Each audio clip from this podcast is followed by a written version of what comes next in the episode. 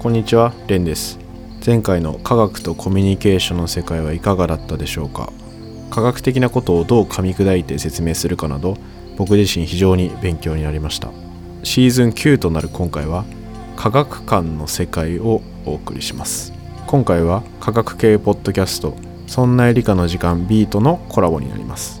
吉安さんと一緒に科学館を巡るような気持ちで聞いていただければと思います。それではどうぞ。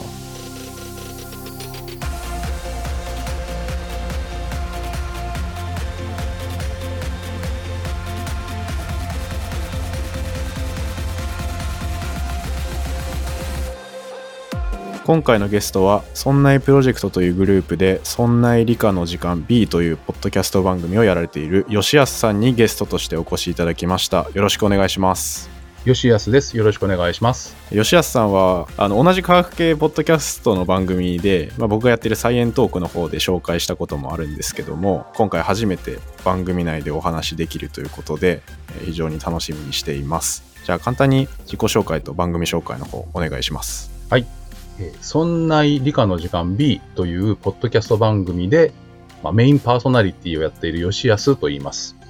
えっ、とね、そんないって何なのってたまに質問が来るんですけれども、我々そんないプロジェクトというグループで複数の番組配信を行ってるんですね。はいで、その中の理科っぽいことをやってるので、そんない理科の時間っていう名前の、えー番組になってます。で、他にも美術の時間っていう美術系のことを話してる番組とか、雑談番組と、えー雑学番組とかがありまして、えっ、と、ぜひ、こう、そんないプロジェクトの番組を皆さん聞いていただきたいと思っています。で、えーそろそろ10年になるんですよね。おーすごいですね2011年の11月20日が最初の配信だったので、多分ここれを聞いてらっしゃる方は10年ちょうどぐらいにお聞きになるんじゃないかと思うんですけれども、そうですね。もうすぐっていう感じですね。そう、トータルで450回ぐらいの配信をしています。すごいな。で、えっとサイエントークとかサイエンマニアともまた雰囲気が違って、一応ねうん、売り文句は、えー理科っぽい視点で身の回りのことを見てみませんかっていう、こう、うん。コンセプトというか、でやってまして、あんまり、こう、最新の科学を論文からっていうよりは、どちらかというと、あれ、これってどうしてだろうっていうのを解説するようなネタが多いんじゃないかと思ってます。うんなんか日常のふとした疑問みたいな、まあ、お便りとかが届いてそうですね。お便り紹介の回もやってるんですけど、はいだいたい月にメールは30通ぐらい来るのかな。おーすごいですよねで、質問とか、あとはコメントとか、うんうんまあたまにお叱りとかも来るんですけれども、お叱りも来る。お叱り来ますよ。この前の説明間違ってんじゃないかとか。ああ、そこ難しいですよね。なんか、どこまで細かく言うのかとかにもなってきそうですけど。そうですね。やっぱり私の、うなんていうの、理解が、えー浅くて、うまく喋れてない時もあれば、はい。あとは、自分としてはうまくはしょってるつもりが、なんていうのかな、そこを、いやいや、そこははしょりすぎだろうというか、そこを説明しなくてどうするっていうのとかもあったりして、うんうんうん。そんな感じですね。科学題材にするところのちょっと難しさみたいなのもあるような気はしますね。そうですね。うん。で、私自身は研究者ではなくて、はいど。ちらかというと、えー学校的には、えー工業系なので、エンジニアリングの方のことをやってきました。で、うん会社員になって、会社で、えー電気回路とかソフトウェアとかを、こう、うんいろいろ駆使して、こう、エンジニアをやった後、今はちょっと同じ会社の中で職種が変わって、ユーザー調査、お客さんを調査するっていう仕事がメインの仕事で、全然このうん。なんていうのサイエンスについてどうこうっていうのは仕事ではやってないんですね。なので、趣味でポッドキャストをやっていて、うんうん。なので、専門分野を深くというよりは、もう少し親しみやすい感じで、いろいろ理科っぽいことをお話しできればいいと思ってるんで、なんていうのかな、は立場的には、小さめな科学博物館の説明員みたいなおじさんっていう感じが、皆さんにとっては分かりやすいんじゃないかと思うので、今日お話ししようと思うのも、何かをこう、すごく深掘りしてたくさん、何誰も知らないようなことっていうよりも、日常とこう結びついているようなことの中に、実は、えー理科とか科学みたいなものがたくさん入ってるんじゃないかっていうところがお話しできるといいかななんて思ってます。はい。いや、すごいそこのポジションってめちゃくちゃ重要だなってすごい思いますし、科学、まあ地域の科学館とかもそうですけど、ポッドキャストで言ったらそんな理科の時間 B があって、まあ、そこが割と入り口になったりとか、で、ちょっと科学に興味持つみたいな人って結構いると思うんですよね。なんで、もうすごい重要なポジションだなと思いますね。おかげさまで、そのメールも来るのと、はいえーあちこちのこう、ポッドキャストランキングとかで、うん。たくさんある中で、こう200位から150位ぐらいの間をフラフラしてることが多くて、科学系で、はい。こう、フィルタリングしてもらうと、日本語で言うとベスト10ぐらいには入ってることが多いんで、はうまく探し当てていただければ、あの、他の番組と比べてもとっつきやすいんじゃないかな、なんていうふうには思ってます。ただ、こうんの菜園マニアを聞いてる人にとっては、はいなんかちょっと浅いなって思われるかもしれないんで、いやー、どうですかね。って思ったら聞き続けていたい聞きたいんですけれども、まだ僕自身これをどれ、どの層が聞いてるのかとか、あんま把握しきれてはないですけど。あ、そっかそっか。はい。いや、でも本当に結構いろいろだと思いますけどね。が本当のガチの研究者もいれば、うん。全然初めてこれでこんな話聞きましたみたいなコメントをくれたりもしてるんで、そういう方ももしかしたら、はい、興味はありそうですよね、すごい。あと、すごい面白いなと思ったのは、サイエントークで私の番組を紹介してもらったときに、はい。科学系ポッドキャストの NHK っていう風に言われてたのがすごい面白くて。言いましたね、そういえば。そうそう。あれってどういう意味なのかなっていうのをちょっと聞いてみたかったんですけど。ああ、いや、でも、なんて言うんだろうな。なんか、一つは雰囲気的なところはあるかなって、あの、二人で話してて、うん。僕とかがやってることっていうのは、どっちかというと、なんかちょっと深めなところを表に出したいというか、結構研究っていう感じなんですよね。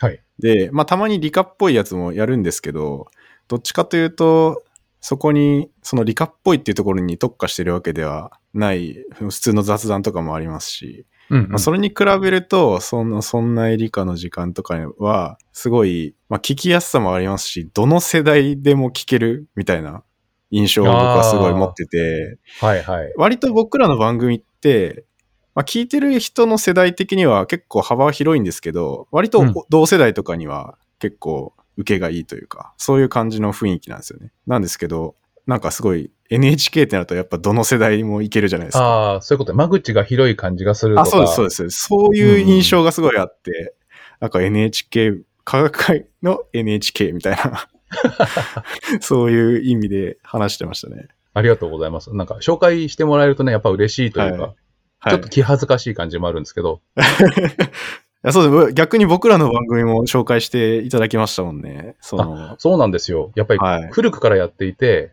はい科学系ポッドキャストって始まってもやめちゃう人が結構多くて、うんうんうん。あの皆さんもこう、ポッドキャストアプリで科学系のポッドキャストで探してもらうと、たくさん出てくる割に、こう1年だけやって終わってるというか、そうんの、うん。更新がない番組がちらほらあって、ぜひ続けてほしいなと思ってるし、続けてもらうには、やっぱね、リスナーからの反応があったりするといいんで、えっ、と、うん若い方々がやっているポッドキャストはぜひ紹介していきたいなと思ってるんで。いや、すごいありがたいですね。やっぱりそこでまたつながりができて、ちょっと聞いてみようかなとか、実際に確かいらっしゃったと思うんで、その、吉安さんが話してたので、聞いてみました、みたいな方とかもいらっしゃったんで、あじゃあ、また宣伝しときます。あありがとう。いや、いや、すごい嬉しいなと思って、で、まあ逆にちょっと心配にもなりましたけど、大丈夫かなそんなエリカの時間から来て、僕らの番組合ってるかなみたいな。ああ、NHK の番組で民放の番組紹介されても大丈夫かなっていう感じです。ちょっとバラエティ色強いんで。ああ、そうなのね。そうですね。私まあまたちのところは、はいなんだろうな。結構理科っぽい話もするんですけど、逆に、はいポッドキャストの中では自分たちの普段こんなことやってるんですよねっていうのを極力話さないっていうのも、えー特徴かもしれないです。いや、そうですよね。あんまり聞かないなっていうのはそうなんですよ。ありますね。なんだろう。それもなんか若干ちょっと NHK 感を彷彿させるのかもしれないですね。もしかすると。そう、だから、私もさっきはね、普段ユーザー調査の仕事してますとかっていう話しましたけど、自分の番組で話したことないですもんね。ああ、一回もないですか？多分、あの、ちょろっと言ったことあるかもしれませんけど、そこの話を長々としたことはなくて、ああ、そうなんです。そう。なので、理科の話題で、それぞれの回を考えるっていうのになるべく特化してっていうのは心がけてるし、自分の中では、私の生活、興味みんなないよねって思ってるところもあるんで、えっ、と、なるべくこう、テーマに沿ったことを話そうって思ってるのと、あと、聞きどころの一つはですね、アシスタントの方がいらっしゃるんですけど、香織さんという女性で、はい、えっ、と、はい結構ね、話をとっちらからせる傾向があるんですけど、それをどう 修正していくかっていうのを聞きどころだっていうのが、えーコメントの中にもありますけどね。いや、それ結構僕も思いましたね。聞いてて、なんかすごい、吉安さん結構ぶった切ってるようなイメージがありますけど。だから、そうなんですよ。あの、話が広がらないなって思ったら、結構スルーしてるところもあるんで、ですよね。はい スルー力すごいなって思って聞いてますけど。そう、というのが私の番組のざっくりとした紹介というか、そんな感じで進めております。はい、ありがとうございます。まあ、そんな吉安さんの番組から今回こっちの番組に来てもらったというところで、うん。まあ今日はちょっと一個のものに特化した話というよりかは、まあさっきも言ってたような博物館のお話を聞きに来たみたいな感じで、そうですね。あの、きはい、聞いてほしいですね。科学館を順番に回ってる感じぐらいなイメージかなと思っていて、で、うんうん。何の話から始めるかって、すごい迷ったんですけど、はい。えっと、上野に国立科学博物館っていうのがあるんですよ。僕行ったことないですね。うんあ、そうなんですね。小学校の時に親に頼んで連れてってもらったりしたんですけど、はい。東京見物の中に入れてもらって。うんうんうん。で、その当時は入り口のすぐのところに、えーティラノサウルスじゃないかなでも、ああいう感じの肉食恐竜の化石のモデルがドーンと立ってるっていうイメージで、はい。大正時代の建物に入っていく感じで、こう、荘厳な感じの博物館というイメージがあるんですけど、で、今、国立科学博物館に行って、えー一番最初に、こう、案内で出てくるのが、暦の話なんです。入り口の入り口の入り口というか、最初の展示室の最初の展示が暦って、日本の江戸時代の暦が展示してあるんですね。へえ。そう。なんか印象、ちょっと文系っぽい感じしますよね。そうっていうのと、その暦のところって、100人いったら95人がスルーするんですよ。入り口から入って、左に曲がって、後ろ向きにならないといけなくて、ああ、はい。そうで、望遠鏡とか、はい。こう、物体がたくさんあるじゃないですか、科学館とかでも。そうですよね。そっちがやっぱ目を引きますよね。そう。そうすると、うん江戸時代のすり物というか、印刷物で暦がこう出てるのって、はい。すごい地味で。で、説明もわかり、わかりにくいわけじゃないんですけど、はい。私よりももっとこう NHK 寄りって言ったらいいんですけど、あの、ああ、ガッチガチの。ガッチガチの説明が書いてあって、はい。何々歴、いつからいつまで使われた、どんな特徴があるとかってあるんですけど、はい。なので、うまく説明すればもっともっと楽しいのにって思っていて、あだって、カレンダーって、みんな文系って言ったら変ですけど、そんな科学とか理科の話じゃないって思ってらっしゃるかもしれませんけど、あ。はい。今日本の祝日って誰が決めてるか知ってます？え？決めてる人ですか？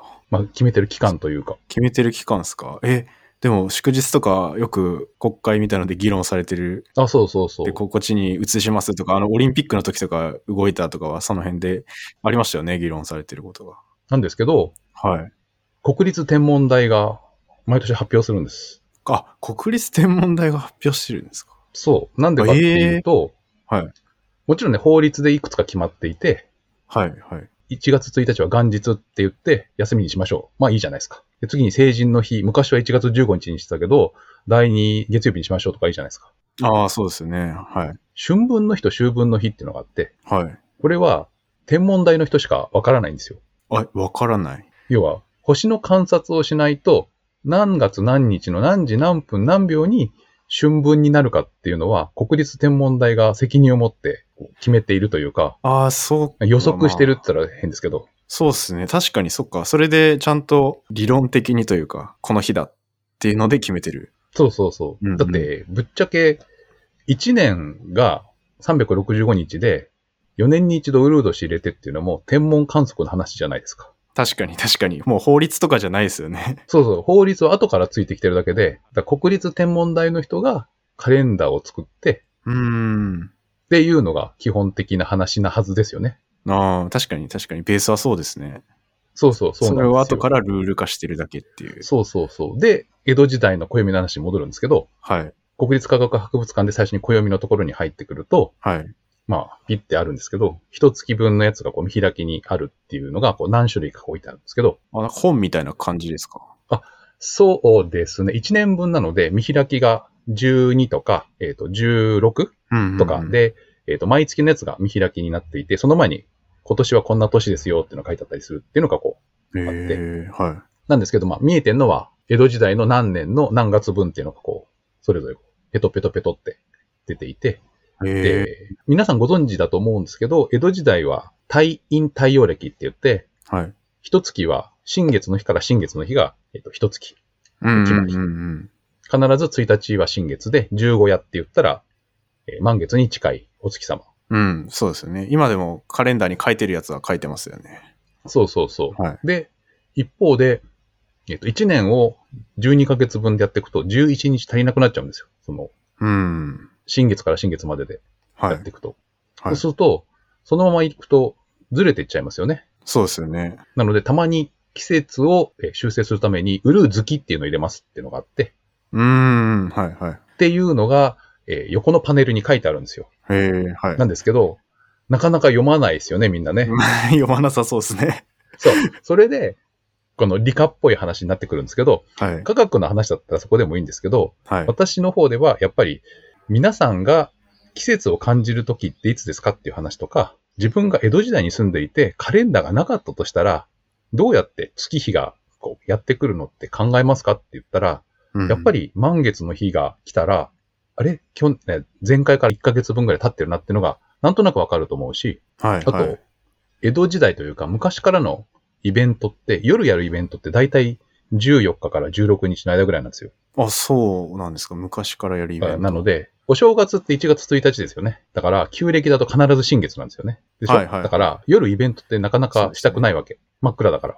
うん。で、お正月のものをどんど焼きとかって言って焼くイベントとかあるじゃないですか。あれ、小正月って言って1月15日なんですよ、大体。あ、そう、そうですね。確かにそっか。はいそう。で、盆踊りも旧暦で7月15日だったり、確かに。で、夜ですね。そうそう、夜やるイベントは満月の時にやんないと、明かりが少ないからやりにくいんで、ああ。みたいな話とか、なるほどなので、はいはい実はこう、生活の中で電気も何にもない時代に、えっ、と、人々は満月の日には夜の活動ができるっていうイメージで、こう、暦を感じていたのを落とし込むと、太陰太陽暦っていう、普段の生活は月の運行がしっくりきて、でも農業をやる人にとっては季節がずれるとまずいんで太陽暦太陽が、夏が来て、はいはい。こう、秋が来て冬が来てっていうのを基準にしたやつが良くて、とかっていうのがあって、混じってそんなことになってますよねっていう話をしてからもう一回暦見ましょうっていうと、腑に落ちるところがあるんじゃないかと思うんですよ。へえ。あ、そうか、そうか。確かに。でも、え、江戸時代は使い分けてたんですか？江戸時代は太陰太陽暦っていう一つのカレンダーで、うんうんうん。なので、えっと、一月は必ず新月から新月、時たまウルー月っていうのが入って、えっと、一年がずれないようにしていって、あ、そっか。それが、まあ、江戸時代終わるぐらいに切り替わってる。明治6年、てか明治5年の明治6年ですか。11月ぐらいに、ちょっと来月から西洋に合わせて太陽暦にするからって言って、バタバタって太陽暦にしたっていうのが、日本の改暦ですね。ああ、なるほど。そう。で、その時に西洋のカレンダーにしましょうって言って、えっ、と、明治6年を、えっ、と、の1月1日っていうのから、今の西暦のカレンダーとこうシンクロしたううん話。うん。うーん。あ、そうなんですね。まあ、だからそう考えると、意外と歴史浅いですよね。歴史浅いっちゃ歴史浅い。はい。あ、いや、なんか最近も、あの、サマータイムを導入するかどうかみたいなああ、ありますね。議論とか、確かありましたよね。あります、あります。あれ、あれもなんかちょっと西洋に合わせようみたいな雰囲気を感じましたけど、ああいう感じでガッと変わった。まあ今は多分そんなすぐはしないと思いますけど、そこの変わり目って結構パニック生みそうだなとか。すげえパニックだったらしいです。ですよね。そうなりますよね。そうそう。はないので、で、暦を誰が作るかっていう話で、今は国立天文台が作ってるって言いましたけど、じゃあ、江戸時代誰が作ってたかっ。ていう話とか、その前誰が作っていたかっていう話とか、あの、そもそも1年ってカレンダー作り始めたの誰かみたいな話になると、ちょっと、はい。理科の話もあるけど、歴史というか文系と理系混じった話だと思っていて、ああ、面白いですね。なので、えっ、と、文系理系っていうよりは理科っぽく見ると、生活がえーいろんな見方ができるっていうのが面白いんじゃないかななんて思ってるんですよね。確かに。なんか歴史、歴史ってそうですよね。うん。なんか、ただ見るだけだと暗記で終わりみたいな感じですけど、意外と理系っぽいロジックが隠れてるそっていうことですもんね。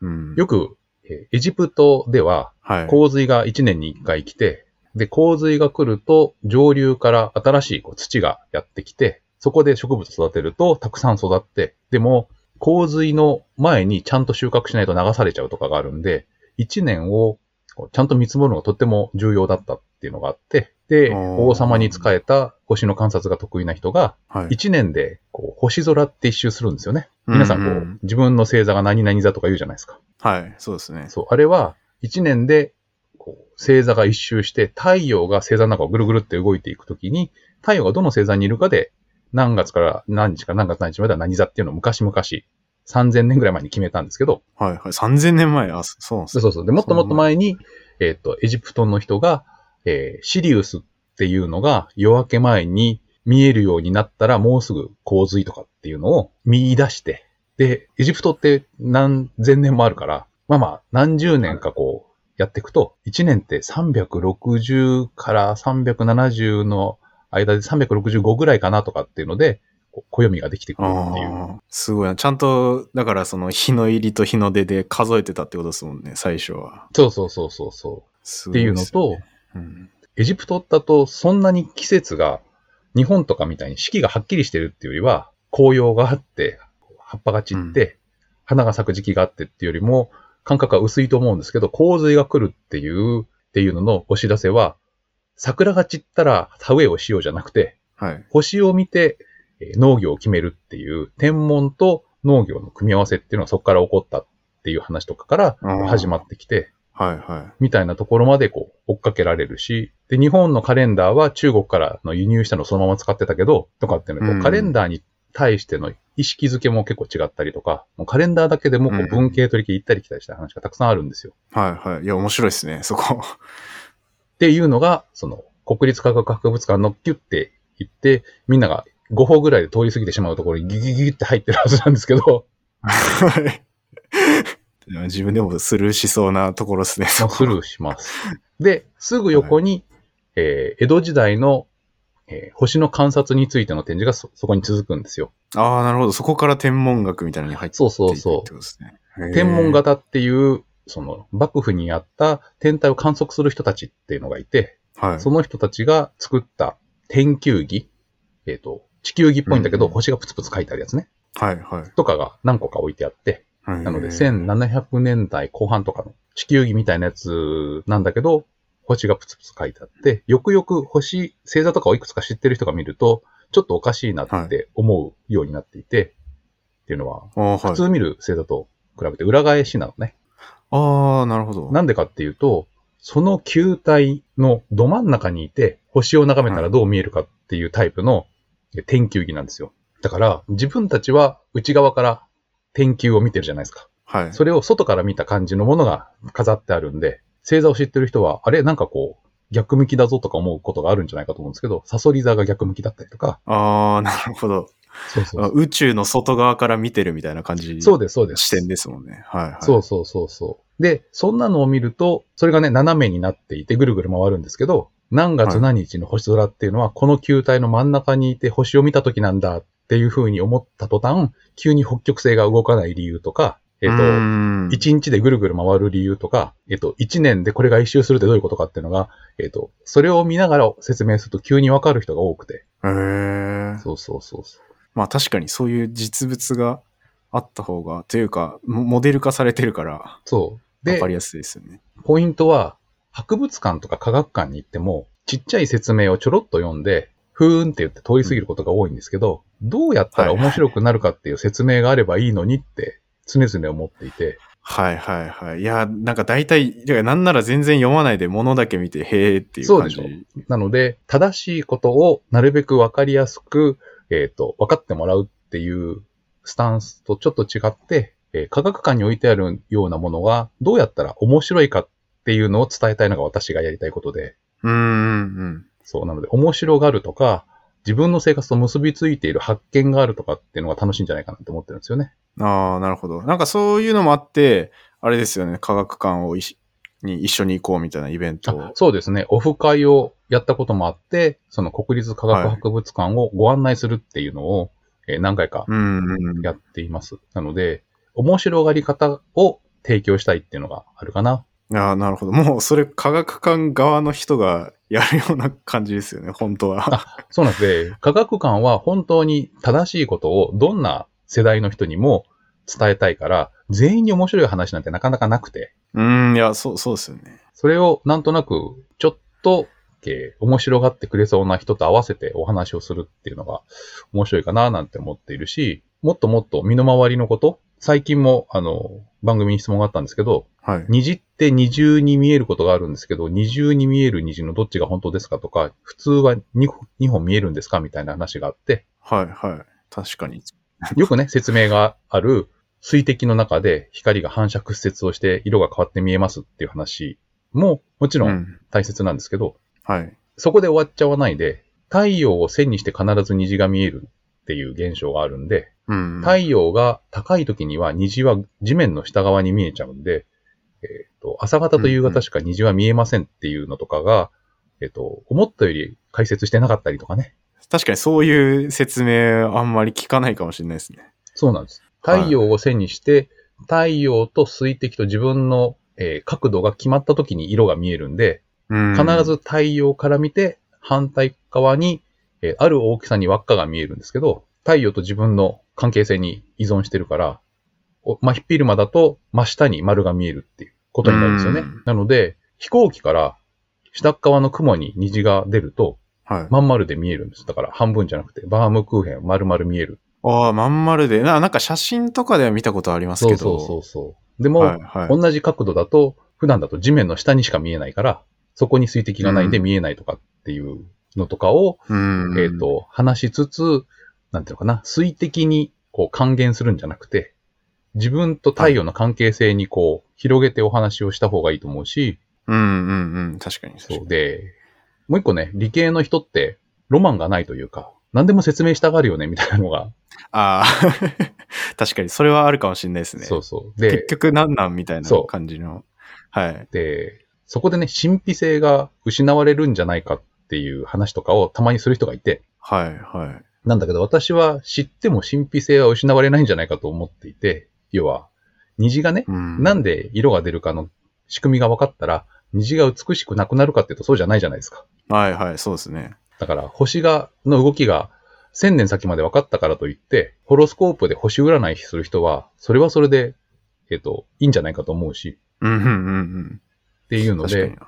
なんとなくね、こう、理系なことが、えっ、と、ちょっとロマンチックさがないって思う人がどっかでいて、もう理屈っぽいことばっかり言ってっていう、よく言われるのがこう、花火を見て、あれはいしたんだよとか、あれどうなんだよっていう、こう、色のね、炎色反応で説明する人がいるって話があるんですけどい、で、それはでもちょっとシチュエーションが悪いですね。で、その話もするけど、でも綺麗だよねっていう話も両方していいと思っていて、あーいや、確かに、確かに。あと、それを説明しきるのって無理じゃないかなって思ってる節もあるんですよね、僕の中では。うんうん。まあ、そういう簡単な説明だったら、なんかできるとは思うんですけど、うんもっと突き詰めていくと、じゃあなんでそれはそういう花火だったら色になるのかとか、その色をどうやって自分が感じてるのかとかを、ああ、そうなんだよねていうか、。すべてを、はい、完全に説明しきるのは、まあ無理じゃないですか。だから、そこにはある程度のロマンは残ってるかなっていう感じはしてますね。私は説明しきってもロマンが残ってると信じたくて、うんうん。鮮やかな色ってなんで鮮やかだと思うっていう話とかね。はい。はい 確かになん、鮮やかってなんだみたいな。あ、そうそう。だから、考えたことないけど、はい。ある物質が熱くなって光を出すっていう時は、そのはい周りの電子がエネルギーを持って、一個エネルギーの高いところに行って、それが、えっと元に戻る時に、ある波長の光を出すっていう話がはい。あるんですけど、それが物質によって違うから、ある物質は緑色っぽい色がよよく見えて、ある物質は赤っぽい色がよく見えるっていう話があるんですけど、そこのエネルギーの、えっ、と、段差がいつも同じだから、すごく純粋な色が見えるんでね。うんうん、うん。太陽の光っていろんなものが混じっていて、えっ、と、はい。虹の全部7色分が混じってるから真っ白に見えるし、はい。なんだけど、その、一つの物質だけが、えーあるエネルギーを持ったものが、こう、光を放つって時には、本当に純粋な、だから虹で言うと、7色こう、ベルトのようにあるんじゃなくて、ところ一本だけ、うん緑のとこだけ細い、えっ、と、線で緑色が見えるっていうのがうんうん見えるから、普段見たことのなはいい鮮やかな緑色が見えるとかっていう話があると思っていて、自分たちあが綺麗に見ええるっていう、その、数少ない、こう、鮮やかな色っていうのは、そんな物理現象から生じてるんじゃないかな、みたいな話もできるんじゃないかと思ってるんですよね。うんうん、確かに。面白いな。なんかそこ、ななんかでもそれでも文系の人には、なんかちょっと理解されないような部分もあったりはしますよね。えっ、と、全然そういう、説あの、理解されなくてもいいと思いますけど、それをロマンチックって思わないって言われると意義ありな感じがするっていうぐらいで、あー あー、でもなんかわかります、それは。そうそんな感じで、いろいろ、なんだろうな、今日何を話すか決めないで、だらだら話してますけど、ああ、いや、全然大丈夫です。今、とりあえず、科学館の入り口入ってちょっと進んだぐらい。そうなんですよね。科学館の入り口、あの、はい国立科学博物館は、そのフロアは3回も、リハーサル含めると4、5回ぐるって回って、なんて説明しようかなって思いながら回ってるんで、もう、構造完全に覚えちゃいますよね。構造を完全に、完全に覚えちゃいます。で、全然何が何だか分かんないものとかが置いてあったりするんですよ。はいはい。だから、さっきの流れでいくと、その、えー天球儀がいくつかあった後、まん丸な、はい。えー30センチぐらいの円盤の看板、江戸時代の看板がペロッと置いてあって、サイエンマニアお聞きいただきありがとうございました。この番組では幅広い専門知識を一つの番組に集め聞くだけで誰でも楽しく学べる番組を目指しています。そのために皆さんからの質問や意見感想を募集しています。概要欄のお便りフォームや Twitter ハッシュタグサイエンマニアでコメントいただけると嬉しいですまたお手元のポッドキャストアプリでフォローレビューいただけますと大変励みになります。次回のエピソードもお楽しみに。